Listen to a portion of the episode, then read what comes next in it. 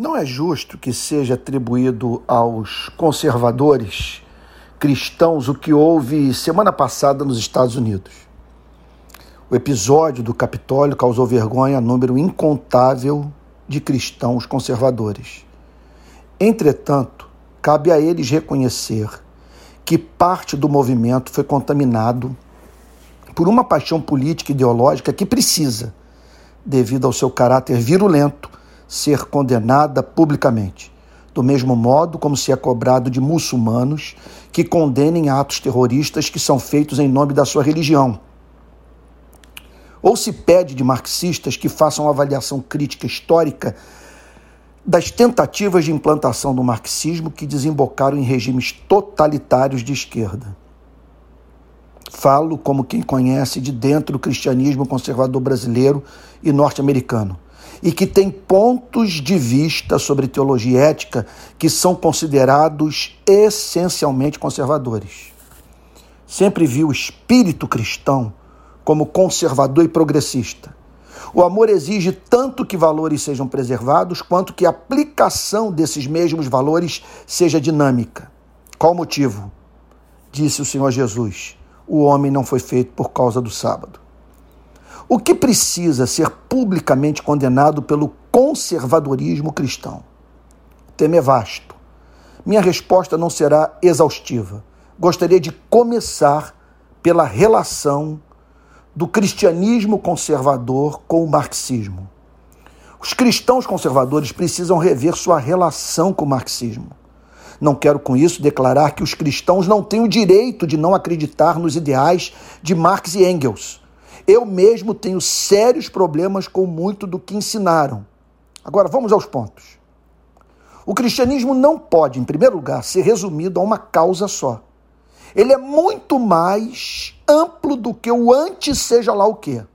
Segundo, é péssimo testemunho cristãos condenarem o que nunca estudaram. Quantos dos que batem em Grames já leram Grames?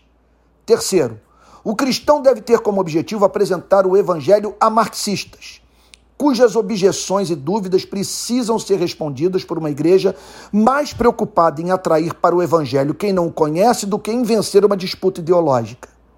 Quarto, os cristãos têm de entender que marxismo, socialismo, comunismo, social-democracia e estado de bem-estar social não são sinônimos. A democracia a economia de mercado, a propriedade privada, os direitos humanos, a liberdade de expressão fazem parte da cultura política de países europeus que adotaram como modelo de sociedade a social-democracia, na qual o Estado cumpre importante papel na promoção da igualdade de, de oportunidade de vida. Quinto, Igrejas inteiras tornaram o ar irrespirável para cristãos que preferem o modelo europeu, estado de bem-estar social, ao modelo americano, neoliberal. O conservador cristão tem até o direito de defender o neoliberalismo, só não tem o direito de incluí-lo no credo apostólico. Sexto ponto.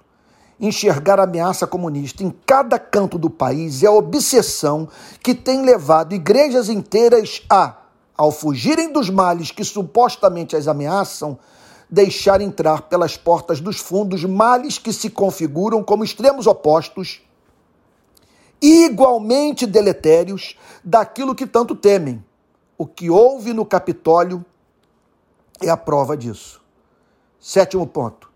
Seria profundo obscurantismo nada aproveitar do pensamento de Marx. Será que não há mesmo nada o que sacar de bom de quem conquistou mente e coração de algumas das pessoas mais brilhantes que conhecemos? Oitavo ponto. É contrário ao espírito do cristianismo disseminar ódio, fomentar regimes de exceção, estimular guerra civil, passar por cima da democracia e romper acordos a fim de impor o que pensamos. Nos próximos dias eu darei sequência à série de artigos ou, ou de, de áudios sobre os males que penetraram no movimento conservador brasileiro.